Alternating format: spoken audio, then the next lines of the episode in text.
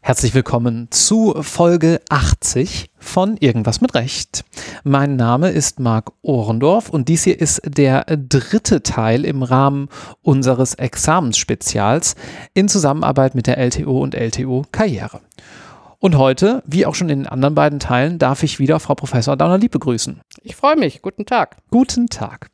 Wir möchten heute sprechen über den Schwerpunktbereich, der ja zu einem guten ersten juristischen Staatsexamen ebenso dazugehört. Und Sie schreiben in Ihrem Buch recht aktiv, erfolgreich durch das Examen, dass der Schwerpunktbereich ohne wissenschaftliches Know-how nicht dahingehend möglich ist, dass man dann auch Spitzenleistungen erzielt. Was meinen Sie damit? Man kommt durch den Pflichtfachstoff heute im Wesentlichen gut durch, wenn man Klausuren schreiben kann. Wenn man weiß, wie die Gutachtenstechnik funktioniert, wenn man ordentlich mit dem Gesetz arbeitet, wenn man das Wissen erworben hat, was im Grundstudium zu erwerben ist, dann kommt man sehr weit, ohne jemals mit dem wissenschaftlichen Handwerkszeug ernsthaft in Berührung gekommen zu sein.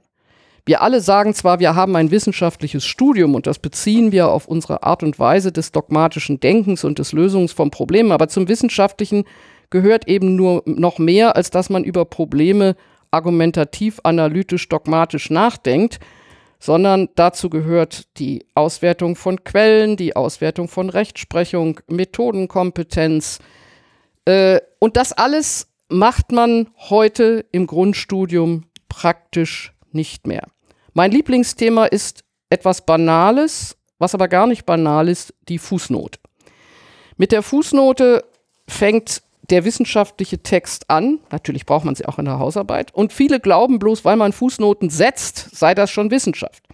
Das ist aber gar nicht richtig. Nur wenn man richtig mit Fußnoten, mit Quellen umgehen kann, dann kann man auch erfolgreich wissenschaftliche Texte schreiben. Und meine Beobachtung im Schwerpunktexamen, was ich im Handels- und Gesellschaftsrecht und im, bei uns ist das die 1 ZPO Familien- und Erbrecht betreue, stelle ich fest, dass viele Schwerpunktstudierende überhaupt noch nie eine andere Quelle in der Hand gehabt haben als ein Skript oder bestenfalls ein kleines Lehrbuch. Keine BGH-Entscheidung, keine Anmerkung, kein Aufsatz. Wir wollen noch nicht einmal von einer Dissertation oder einer Habilitationsschrift sprechen.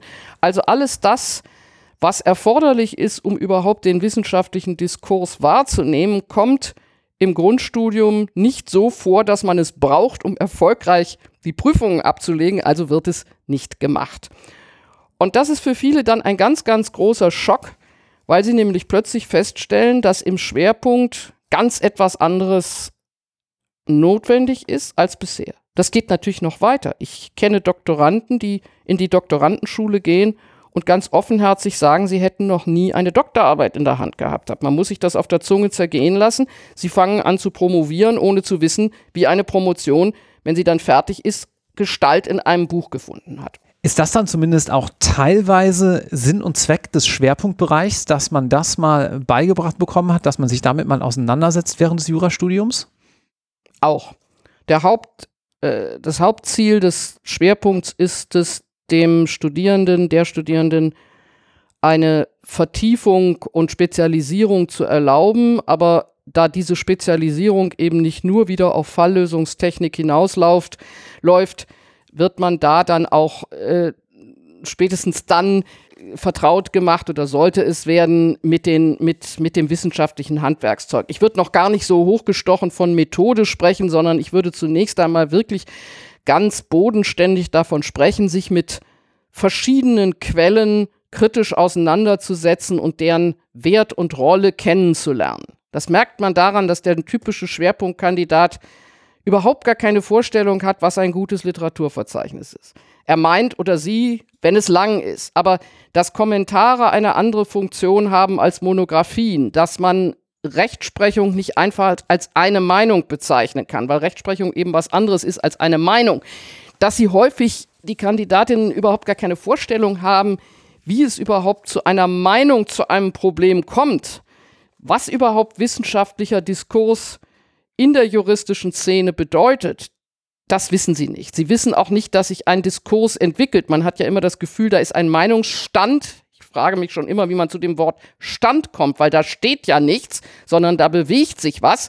Und es bewegt sich in Gegenrede, in Argumenten, es entwickelt sich weiter und all dieses kommt leider häufig erst im Schwerpunkt zum Tragen und auch in den verschiedenen Schwerpunkten mit unterschiedlicher Intensität. In vielen Schwerpunkten geht es auch sehr stark um die Vermittlung von Spezialwissen und nicht nur um wissenschaftliche Methodenkompetenz. Wie finde ich denn den für mich richtigen Schwerpunktbereich? Was würden Sie raten?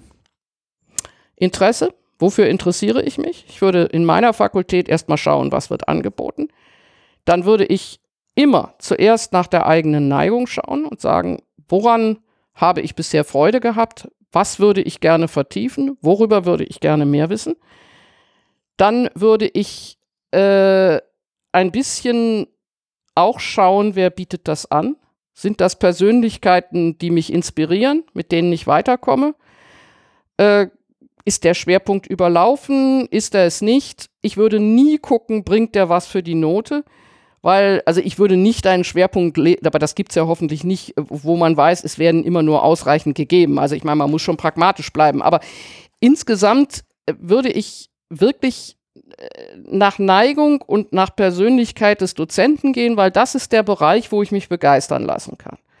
Und das, das finde ich ganz wichtig. Und dann muss man natürlich ein bisschen schauen, es gibt Schwerpunkte, die interdisziplinär gefärbt sind. Also wenn Sie Kriminologie machen, dann muss Ihnen klar sein, dass Sie möglicherweise mit Statistik und möglicherweise mit Psychologie in Berührung kommen. Wenn Sie Gesellschaftsrecht machen, sollten Sie keine Angst haben vor betriebswirtschaftlichen Kennzahlen. Also das spielt auch noch eine gewisse Rolle. Die internationalen Schwerpunkte setzen eigentlich voraus, dass man zumindest Englisch flüssig liest. Das muss man sich auch noch so ein bisschen überlegen, aber am Anfang steht für mich die Neigung und da sollte man sprechen, sich informieren, Kollegen fragen, wie war es äh, und wirklich viel kommunizieren mit anderen, die den Schwerpunkt schon gemacht haben und sich informieren. Ich würde noch mal kurz äh, betonen, ähm, dass dieser besondere Fokus auch auf den Professorinnen, Professoren, Dozenten, die dort äh, lehren, äh, glaube ich, gar nicht äh, zu wenig hervorgekehrt werden kann, sozusagen dass man das gar nicht genug betonen kann. Denn ähm, ich erinnere mich beispielsweise auch an meinen Schwerpunktbereich, da hatte man auch einfach äh, renommierte Persönlichkeiten, von denen man jetzt auch noch ein Jahrzehnt später immer mal wieder hört und man konnte sich damals schon äh, ganz wunderbar dadurch dann auch mit der Materie identifizieren, für die man, man sich vielleicht ohnehin interessierte und man hat ja den Vorteil, dass im Schwerpunktbereich auch hier und da mal der ein oder andere Praktiker sozusagen vorbeischaut. Man lernt natürlich viel mehr über juristische Persönlichkeiten, als man das im Grundstudium gemeinhin mitnimmt. Ist vielleicht schade, aber es ist so. Ich frage immer als Vorsitzende im Examen, wer ist Ihnen denn von den Professoren besonders in Erinnerung geblieben? Und es ist ziemlich traurig, dass sich nicht wenige Kandidaten haben, denen überhaupt niemand einfällt. Das ist natürlich eigentlich ein Zeichen, dass sie in der Universität nicht gewesen sind. Aber wenn das nun so sein mag, im Schwerpunkt äh, kann ich mich wirklich, ich verwende den Begriff nochmal, inspirieren lassen und eigentlich auch das, das, das Spannende und Anrührende des Faches kennenlernen. Und da spielt die Person eben doch eine ganz große Rolle und nicht nur das Sachliche. Es gibt Leute, die äh, begeistern, selbst wenn man sich vielleicht für das Thema gar nicht so interessiert. Es kann sein, dass man nicht unbedingt auf die Idee käme, das Schwerpunkt, den Schwerpunkt Rechtsgeschichte zu wählen, auch weil das ziemlich anstrengend ist, aber sagt, ich möchte einfach mit den Kollegen, die da arbeiten in den Grundlagenfächern, noch mal enger zusammenarbeiten. Im Leben werde ich das bestimmt nicht mehr wieder tun. Und das Schöne ist ja, die Arbeitgeber schauen nicht darauf, welchen Schwerpunkt man gemacht hat, sondern eigentlich wollen die nur sehen, man hat sich für irgendwas engagiert. Das gilt später ja auch für die Doktorarbeit. Äh, ich höre immer in der Bayer Rechtsabteilung, ja, wenn der im Kirchenrecht oder in der Rechtsgeschichte promoviert hat, ist das auch gut, aber wir möchten gerne die Promotion und sehen, er hat sich für etwas begeistert oder sie natürlich. So, und so ist das beim Schwerpunkt auch ein bisschen, dass man äh, nicht zu pragmatisch sagen sollte, das bringt mir was für einen Beruf, das bringt mir was für die Klausur und übrigens gibt es da die besten Noten. Das kann auch total nach hinten losgehen.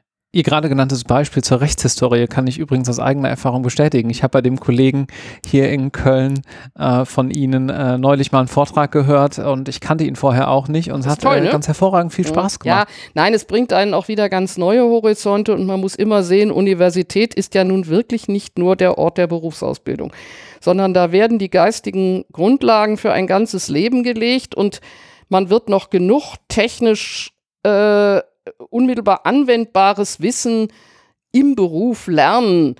Das braucht man nicht alles in der Uni gemacht haben. Die Uni hat andere Aufgaben, nämlich eben nochmal Horizonte zu erweitern und zu zeigen, wie groß die Welt eigentlich ist. Und da sollte man sich im Schwerpunkt auch gönnen, das zu machen, wozu man Lust hat und wozu man geeignet ist und das nicht gleich auf das Klein-Klein der, der Berufsebene runterzubrechen. Ich fürchte, es ist ohnehin so, dass das meiste, was man nachher in der Praxis braucht, dann doch nicht so in der Uni vorgekommen ist, aber das ist auch ohnehin nicht so wahnsinnig schlimm. So wie es andere Dinge gibt, die man dann in der Praxis bestimmt nicht braucht und die, die aber auch ihren Sinn haben. Also ich glaube, gerade beim Schwerpunkt sollte man einfach sagen, was interessiert mich intellektuell, welche Personen finde ich spannend und dann sollte man sich reinschmeißen und diesen Teil auch vielleicht ein bisschen genießen.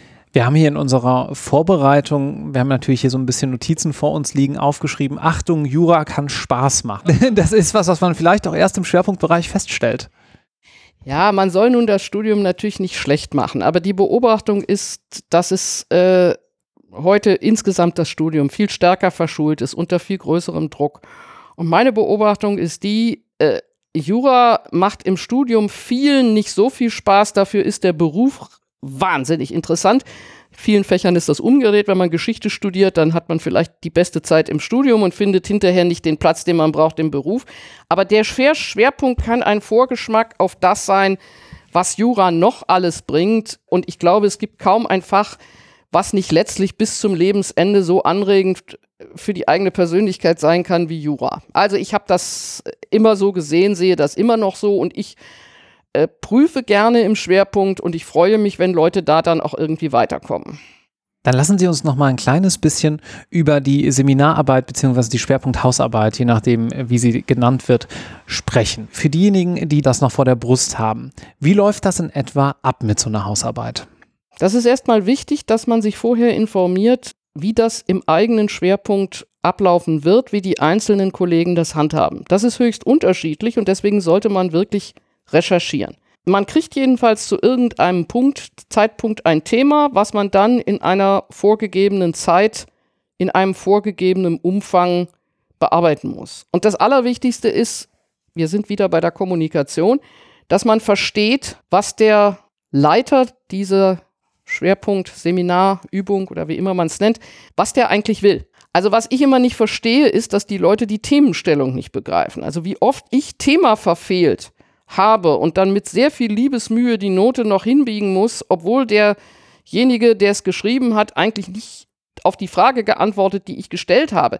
Das ist mir immer schleierhaft. Also das Wichtigste ist, ich verstehe, was eigentlich von mir verlangt wird, inhaltlich wie formal. Können Sie mal ein Beispiel nennen für Thema verfehlt? Was passiert denn da so typischerweise? Also ich gebe Ihnen ein Beispiel. Mein typisches Format ist, schreiben Sie eine Anmerkung zu einer BGH-Entscheidung. Und das sind typischerweise ganz neue Entscheidungen. Das hat den Vorteil, dass man eine Arbeit macht, die man auch als Anwalt später machen muss, die aber sehr wissenschaftlich ist, auch gleichzeitig. Man muss nämlich überlegen, was ist das Problem, was bringt die Entscheidung Neues im Verhältnis zur bisherigen Entwicklung welche Meinungen gibt es im Schrifttum, welche Probleme bleiben offen. So, das ist gleichzeitig sehr gut strukturiert und herausragend.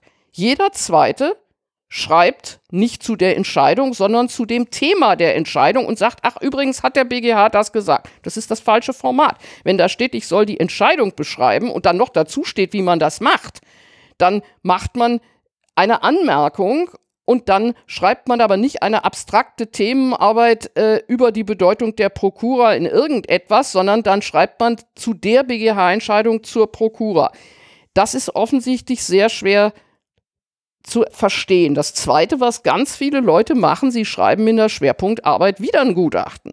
Zu prüfen ist, nein, wir sind jetzt nicht im Gutachten. Man schreibt jetzt keine Falllösung, man löst auch nicht den Fall, den der BGH zu lösen hat, sondern man stellt die Entscheidung bei mir und bei Herrn Hensler in einen Kontext, in dem man nämlich fragt, was war vorher, warum ist das beim BGH gelandet, äh, wie hat der BGH das Thema angepackt, überzeugt uns das, was gibt es dazu für Schrifttum? Und in welchen systematischen Kontext gehört das? Und manchmal noch Bemerkungen für die Praxis. Und das ist eben ganz, ganz wichtig, dass man hinguckt, was wird verlangt. So, das Zweite, was viele offensichtlich bis dato nicht ausreichend geübt haben, ist, wie finde ich zu meinem Thema Schrifttum? Ich nehme nochmal mein einfaches Format der Besprechung einer BGH-Entscheidung, das, was jeder Anwalt weiß und jeder, der es eigentlich auch wissen muss. Ich gucke natürlich erstmal, gibt es zu der Entscheidung Anmerkungen. Weil wenn irgendwelche klugen Leute dazu Anmerkungen geschrieben haben, dann habe ich ja schon mal Anregungen, wie ich mit der Entscheidung umgehe. Ich stelle bei jedem zweiten Kandidaten oder Kandidatin, die bei mir teilnehmen, fest, dass die ihr ganzes Leben noch gar nicht gewusst haben, dass es sowas wie Anmerkungen gibt. Ich meine, man fragt sich, wie man durch ein Grundstudium gekommen ist, ohne zu wissen, was eine Anmerkung ist. Ja, hm. So, äh, aber dann muss man sich halt damit beschäftigen auch, wie ist ein Urteil aufgebaut? Äh, wann interessiert die Vorinstanz und wann nicht? Wann interessiert die ganze Prozessgeschichte? Was ist eigentlich wichtig in einem Tatbestand und was nicht? Was ist für das Gesamtwerk wichtig? Also welche Daten braucht man und wie vereinfacht man eine fünfseitige BGH-Tatbestandserzählung auf das, was nachher zu diskutieren? Das alles kann man vielleicht nicht aus dem Stand. Aber das ist im Schwerpunkt dann das Thema. Das ist genauso, äh, wenn, gibt mal ein anderes Thema, äh, äh, nehmen Sie Stellung zum neuen Entwurf zur Reform des Personengesellschaftsrechts. Das ist vielleicht ein bisschen großes Thema, da würde man noch ein bisschen was rausschneiden. Dann müssen Sie sich natürlich überlegen, die BGB-Gesellschaft, was war mit der vorher? Das habe ich beim letzten Mal gestellt. Ach so, da gab es eine Diskussion. Dann gab es ein weißes Ross. Dann war die plötzlich rechtsfähig. Das muss man in den Griff kriegen. Schweres Thema. Ein Kandidat hat es wunderbar hingekriegt, eine Kandidatin nicht so gut. Die äh, hat das irgendwie nicht auf die Reihe gekriegt. Da gibt es dicke Bücher, stehen hier im Schrank, Habilitationsschriften zur BGB-Gesellschaft. Muss ich da reingucken? Komme ich ganz drum rum? Was ist überhaupt eine Habilitationsschrift? Und all das spielt im Schwerpunkt plötzlich eine Rolle. Und das sind eben die Quellen. Da fängt die wissenschaftliche Arbeit überhaupt erst an. Und da muss man halt ein bisschen äh, sich mit auseinandersetzen, was erwartet mein Prüfer von mir. Ich meine, es gibt Themen, die sind völlig daneben. Ich erzähle das jetzt mal ganz offen. Ist nicht Kölner Uni. Ich wurde von äh, einem Patensohn, äh, der eine Schwerpunktarbeit zu schreiben hatte und der hatte das unglückselige Thema erwischt, die Zukunft der Gesamthand.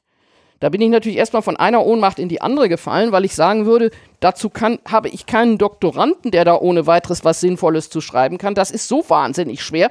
Also da hätte ich wahrscheinlich gesagt, steig aus. Er ist aber nicht ausgestiegen, hat es auch nachher ganz gut gemacht. Das ist natürlich ein Thema, wo man eigentlich sagt, was möchten Sie jetzt von mir? Dazu gibt es drei 700 Seiten Bücher in den letzten zehn Jahren. Soll ich die jetzt alle lesen oder wie stellen Sie sich das vor? Deswegen Professor Hensler und ich, wir nehmen immer eine, eine kleine, eine BGH-Entscheidung oder ein Gesetzgebungsprojekt, wo man sagt, ich habe einen überschaubaren Anfang, den ich unterschiedlich vertiefen kann, je nachdem, wie groß die Qualität ist. Und äh, bei vielen funktioniert es, aber bei manchen merkt man natürlich auch, dass sie im Grundstudium sehr einseitig studiert haben. Wenn ich jetzt mein Thema habe, ich habe vermutlich auch begriffen, worum es geht. und jetzt muss ich anfangen. Jetzt muss ich ja irgendwie ins Arbeiten kommen. Ich brauche eine gute Arbeitstechnik, ich gehe mal in die Bibliothek, ich fange mal an zu recherchieren. Was können Sie dafür empfehlen? Wie sollte man das so ganz praktisch angehen? Es ist für deutsche Juristen ein ganz großes Problem. Ich sage deutsche Juristen, weil meine französischen Kollegen sich immer über uns lustig machen und sagen, wenn man einem deutschen Juristen die Gutachtenstechnik wegnimmt, dann kriegt er keine zwei Sätze aufs Blatt. Weil er braucht die Struktur und wenn er die nicht hat, weiß er nicht, was er tun soll. Also, was sollte man tun? Äh, man sollte, wenn man die Fragestellung begriffen hat, das ist jetzt immer wichtig, wenn man kapiert hat, wo ist eigentlich das Problem? Es dreht sich immer um dieselbe Frage. Wo ist eigentlich das juristische Problem? Sollte man anfangen zu überlegen, was gibt es da schon zu? Rechtsprechung, Literatur, Meinungen sortieren. Äh, als erstes braucht man natürlich einen Zeitplan. Ich weiß nicht, wie lange die Zeit haben im Moment. Ich glaube, die haben sechs Wochen. Also man braucht zum, zur Endredaktion eine Woche. Die braucht man. Dann hat man noch fünf. Dann braucht man eine Woche, bis man richtig drin ist. Das heißt, man muss genau am siebten Tag anfangen zu schreiben. Bis dahin muss man eine Gliederung haben. So, das sind Erfahrungswerte, bevor ich überhaupt weiß, worum es geht. Wann kann ich eine Gliederung schreiben, wenn ich recherchiert habe? Also, wenn es ein Thema ist, was im Standard juristischen Arbeiten liegt, Großkommentare. Wenn ich eine Entscheidung habe zur Ehegatteninnengesellschaft, lese ich die Entscheidung, dann gucke ich nach den Anmerkungen. Das ist immer das Erste, wenn es um, um Rechtsprechung geht. Schaue ich, gibt es dazu Anmerkungen und gibt es Vorentscheidungen. Und im Übrigen zur Orientierung gucke ich in Großkommentaren und dann versuche ich mir eine Gliederung zu machen. Aber nach einer Woche muss man anfangen, sonst kriegt man das nicht hin. Also es ist, ist selbst die besten Kandidaten, wenn man nach einer Woche nicht anfängt zu schreiben, wird man nicht fertig. Ich sage schon jetzt für die mündlichen Vortrag, wenn es einen gibt, muss man sich sowieso noch mal eine Woche hinsetzen. Aber für die schriftliche Fassung sollte man immer sagen, 10% Anlauf, 10% Endredaktion und dann 70 bis 80% schreiben, weil man es sonst auch nicht überarbeiten kann. Und bitte Fußnoten immer sofort. Das ist eine eigene Wissenschaft. Wie man Fußnoten ordentlich macht, ähm, ist äh, ein ungelöstes Thema. Daran können Sie im Grunde sehen, wie viel Erfahrung jemand schon hat, wie viel er selber nachdenkt. Äh, ich kriege ganz, ganz selten eine Arbeit, die fußnotentechnisch halbwegs wissenschaftlichen Standards entspricht. Da müssen Sie jetzt aber noch ein kleines bisschen drauf eingehen. Was meinen Sie damit? Naja, also äh, ich meine zum Ersten, dass jemand weiß, wozu Fußnoten eigentlich da sind. Also Fußnoten sind nicht wie Salz, dass man irgendwie drunter kippt, damit drunter noch irgendwas steht. So, man muss also wissen, wofür man Fußnoten braucht. Man braucht sie nicht, um Gesetze zu zitieren. Zum Beispiel. BGB wird nicht zitiert. Man muss Entscheidungen immer zitieren. Aber jetzt wird es überhaupt, überhaupt erst schwierig. Äh, Sie können nicht einfach eine Entscheidung aus dem Jahr 1980 zitieren, wenn dahinter noch zehn weitere sind. Die Entscheidung ist wahrscheinlich längst überholt. Also Sie müssen verstehen, wann Sie welche Entscheidung zitieren. Sie können auch nicht unbedingt die allerletzte BGH-Entscheidung zu einem Thema zitieren, ich bringe mal ein Beispiel. Wenn Sie sich mit der BGB-Gesellschaft befassen, dann muss natürlich die Entscheidung Weißes Ross vorkommen und zitiert werden, weil das die Leitentscheidung zur Rechtsfähigkeit der BGB-Gesellschaft ist. Dann kann man nicht irgendwie vorne was morkeln. So, bei den Anmerkungen, äh, das ist nicht so schwierig zu zitieren. Aber Sie müssen zum Beispiel wissen, dass Sie nicht einen Kommentar für die Rechtsprechung zitieren kann. Beispiel. Die Rechtsprechung des Reichsgerichts machte seit jeher das und das und das. Zitat Myko Palan sowieso, man kann nicht die Rechtsprechung mit dem Palan zitieren. Was man vielleicht machen kann, ist, dass man schreiben kann, vergleiche den Überblick über die Rechtsprechung mit weiteren Nachweisen im Parland. Zur Not. Aber eigentlich kann man Rechtsprechung nur mit Rechtsprechung zitieren. Den Palan kann man nicht zitieren für eine Meinung, weil der hat keine Meinung, sondern im Allgemeinen hat der nur Quellen. Das ist ein Akt, das ist ein Datengrab und so weiter. Äh, Sie können nicht auf eine Stufe stellen, ein Grundlagenwerk von Canaris mit einer Anmerkung eines Assistenten in den, äh, irgendwo in den schimmeligen Gängen des AWR. Also all dies, wer ist wichtig? Äh, das alles muss man üben. Das, was die meisten glauben, ist, das Zitat dient dem, der Abwehr von Plagiaten. Natürlich, das hat es auch als Funktion, dass es äh, ihnen zeigt, das hat er selbst gelesen und das hat er nicht selbst gelesen. Das können die meisten aber überhaupt nicht. Eigene Meinung von der Darstellung trennen. Erstmal zu sagen, was haben die anderen gesagt und jetzt komme ich zu meiner eigenen Meinung.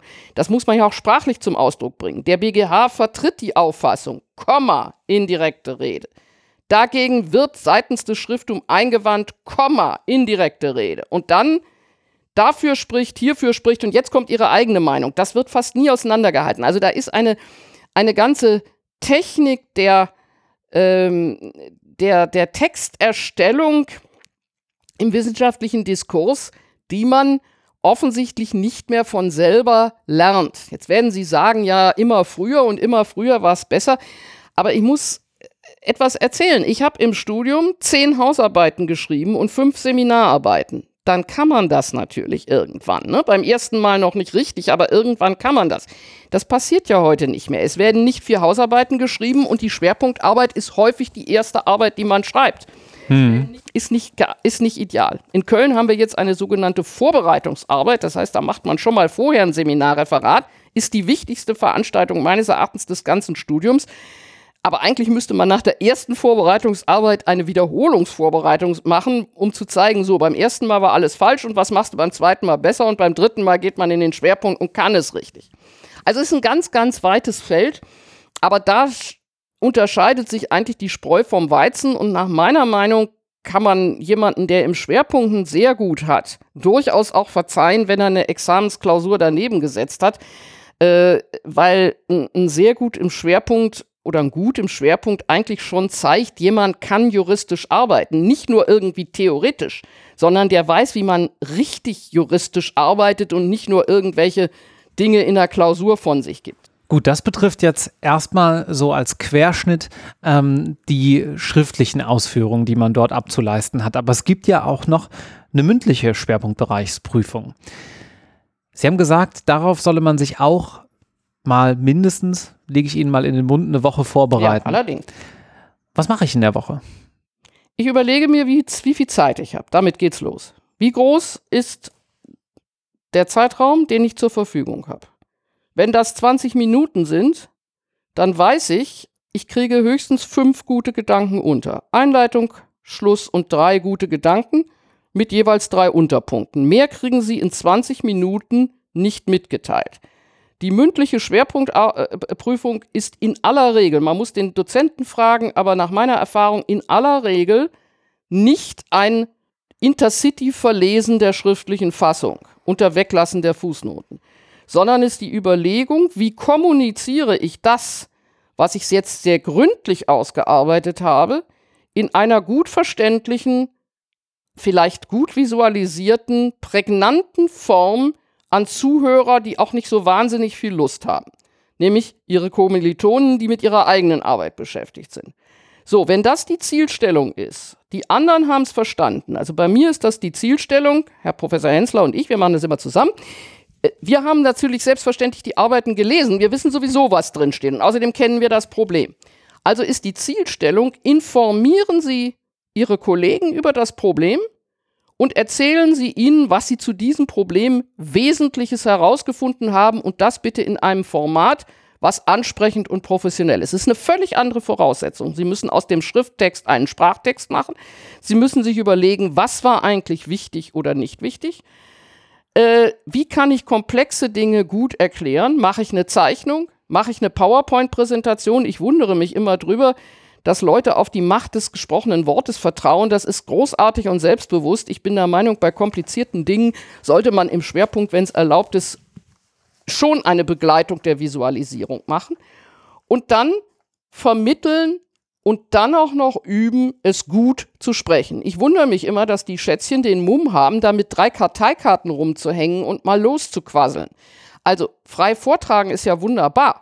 Man muss nur wissen, wenn man genau 20 Minuten hat, kriegt man das als Anfänger nicht hin, wenn man das nicht geübt hat und wenn man nicht eigentlich doch einen Text vorbereitet hat, den man dann nicht verliest, aber man hat es mal ausprobiert, was eigentlich in die 20 Minuten passt. Das heißt, das lohnt sich nochmal, da wirklich sich reinzusetzen und dran zu arbeiten und es vielleicht auch jemand anderem vorher nochmal vorzutragen, der dann Fragen stellt, da dran zu feilen äh, und dran zu polieren, darauf kommt es wirklich an. Und man kann je nach Prüfer fast eine Note damit gewinnen. Das macht verdammt viel aus. Also ich habe nicht wenige von meinen Mitarbeitern dann gezwungen, die hatten keine Lust mehr, sich dann für die Schwerpunktbereichsprüfung nicht bei mir, sondern bei jemand anders, aber dann doch noch eine vernünftige PowerPoint-Präsentation und alles zu machen. Sie haben alle hinterher gesagt, sie hatten ja so recht. Das bringt's nachher. Also, das ist nochmal eine völlig eigene Aufgabenstellung, mit der man nochmal extra ganz viel rausholen kann.